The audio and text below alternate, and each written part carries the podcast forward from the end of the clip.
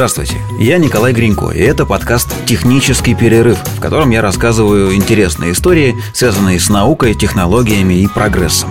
Я не эксперт, просто рассказываю то, о чем узнал, перерыв для этого некоторое количество информации. Сегодня я расскажу вам историю о том, как связаны современные технологии и Людвиг ван Бетховен –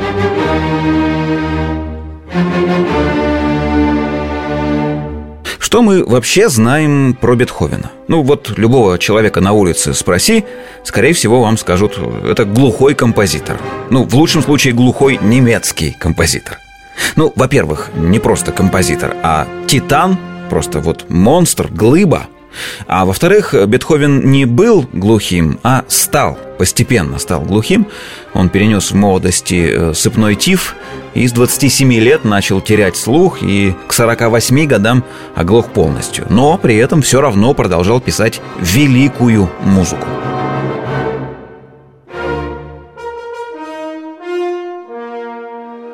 Кстати, о музыке. Ну, чаще всего люди могут назвать, а скорее всего просто напеть всего два его произведения. Это, во-первых, пятую симфонию, ну, самое начало.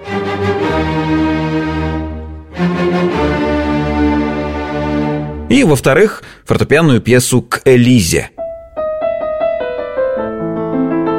Ту самую, которую в хвост и в гриву используют в автоответчиках. Ваш звонок очень важен для нас. Оставайтесь на линии, вам ответит первый освободившийся оператор.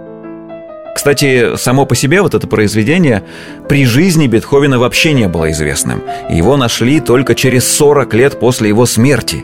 А кто такая Элиза, неизвестно до сих пор. Бетховен вообще, в принципе, не был женат, и информации о его сердечных делах тоже не сохранилось. Но давайте ближе к теме.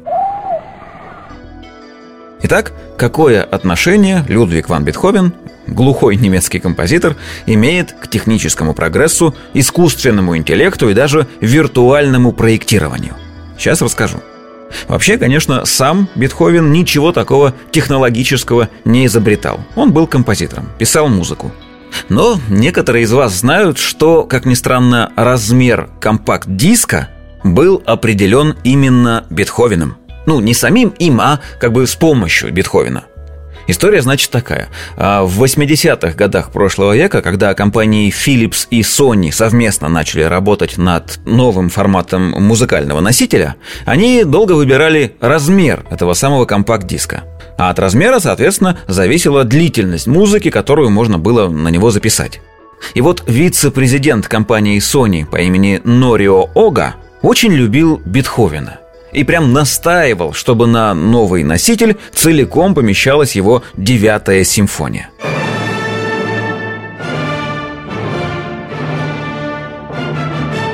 А самая длинная из известных на тот момент записей была сделана в 1951 году а, оркестром под управлением дирижера Вильгельма Фуртвенглера. И длится эта запись 74 минуты 33 секунды – так вот, чтобы она целиком поместилась на компакт-диск, нужно было сделать его диаметром 120 мм. Между прочим, девятую симфонию исполняют, разумеется, многие оркестры. И вот, например, исполнение оркестром под управлением Герберта фон Караяна было почти на 10 минут короче. И мы к этому факту еще вернемся. Но компания Sony и ее вице-президент не отступали от собственной позиции, долго торговались, и в результате диаметр всех компакт-дисков на планете Земля стал 120 миллиметров.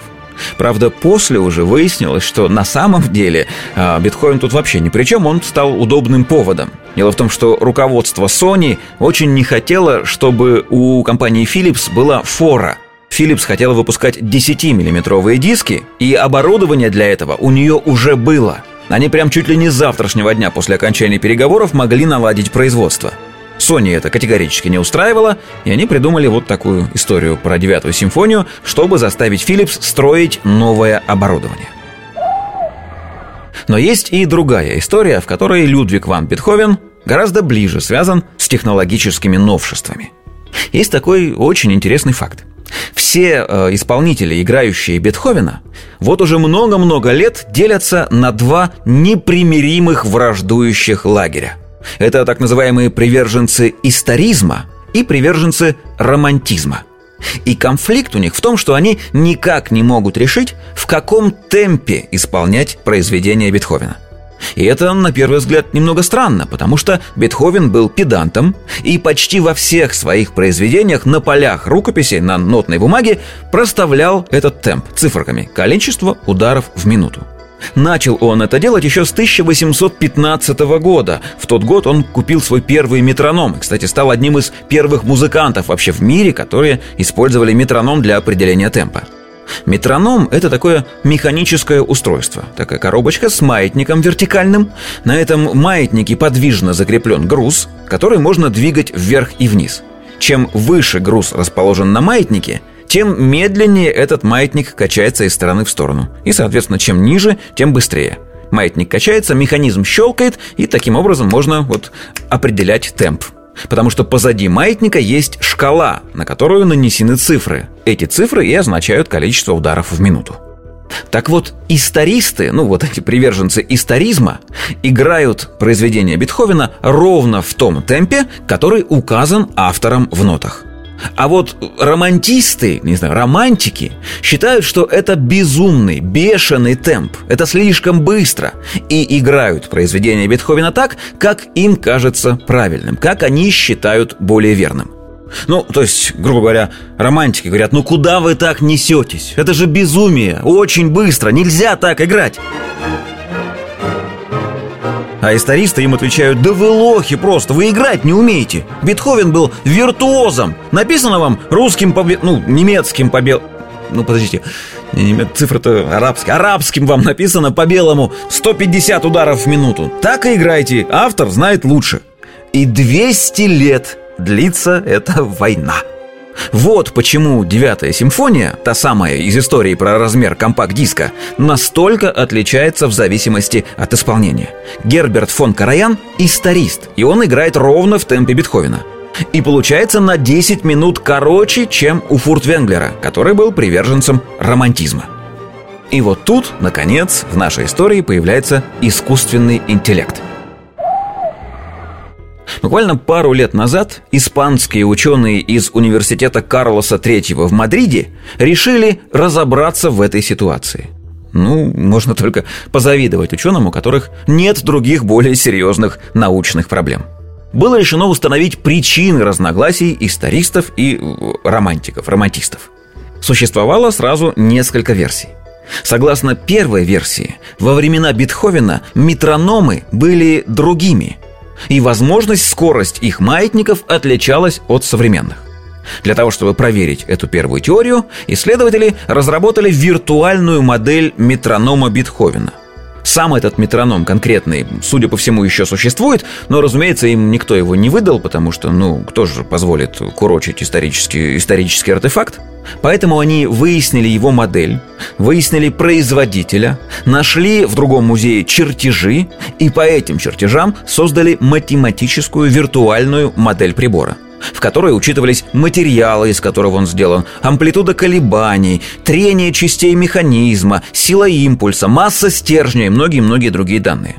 А параллельно они купили современный механический метроном, они все еще производятся, разобрали его и сделали его модель, модель современного метронома. Тщательно изучив обе виртуальные модели, ученые пришли к выводу, что разница между ними очень небольшая. За 200 лет практически ничего не изменилось в производстве маятниковых метрономов. Тогда они взялись за вторую версию. Согласно ей, метроном Бетховена был неисправным. Ну, или смазан был недостаточно сильно, или пружина у него была какая-то дефектная, или что-нибудь еще. То есть, возможно, прибор, принадлежавший Бетховену, врал – и осталось только выяснить, насколько именно. Для этого испанские исследователи использовали нейросеть. Они загрузили в нее сотни часов музыки Бетховена, все его симфонии в исполнении 36 разных дирижеров. Среди них были и приверженцы историзма, и сторонники романтизма – Нейросеть тщательно проанализировала темп всех произведений и выяснилось, что в среднем разница между исполнением историческим, точным и романтическим составляет 12 ударов в минуту. Конечно, эта цифра плюс-минус гуляет, но величина все равно постоянная, и разброс очень небольшой. Те, кто играют точно по цифрам Бетховена, играют на 12 ударов в минуту быстрее, чем те, кто играют, как музыкальный бог на душу положит. Казалось бы, ура! Выяснилось, метроном Бетховена просто врал на 12 ударов. Все понятно – но неожиданно в рукописях Бетховена, в его нотах, нашли обозначение темпа на самом первом листе той самой девятой симфонии. И там было написано 108 или 120. То есть Бетховен сомневался в том, какой на самом деле темп должен быть у симфонии. А если бы метроном врал, то сомнений у Бетховена бы не было. Сколько написано на шкале, столько он и написал бы в рукописи. А тут почему-то засомневался – а самое странное, что разница между вот этими цифрами 108 и 120 ровно 12 ударов в минуту. В этом месте испанские ученые зашли в тупик, пока одна какая-то светлая голова не решила повнимательнее рассмотреть виртуальный метроном Бетховена, тщательно восстановленный по чертежам. Рассмотреть сам маятник, подвижный груз на нем, шкалу прибора. И выяснилось, что на шкале – груз маятника занимает ровно 12 отметок. И если его верхний край этого груза установить на отметку 108 ударов в минуту, то нижний край груза покажет ровно 120. Бетховен всю жизнь неправильно считывал показания собственного метронома –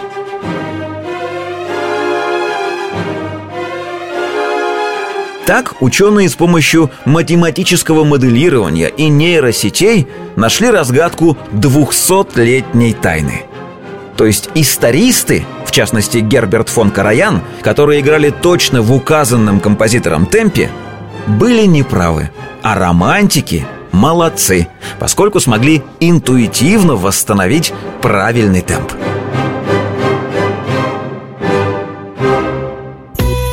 Вот такая история.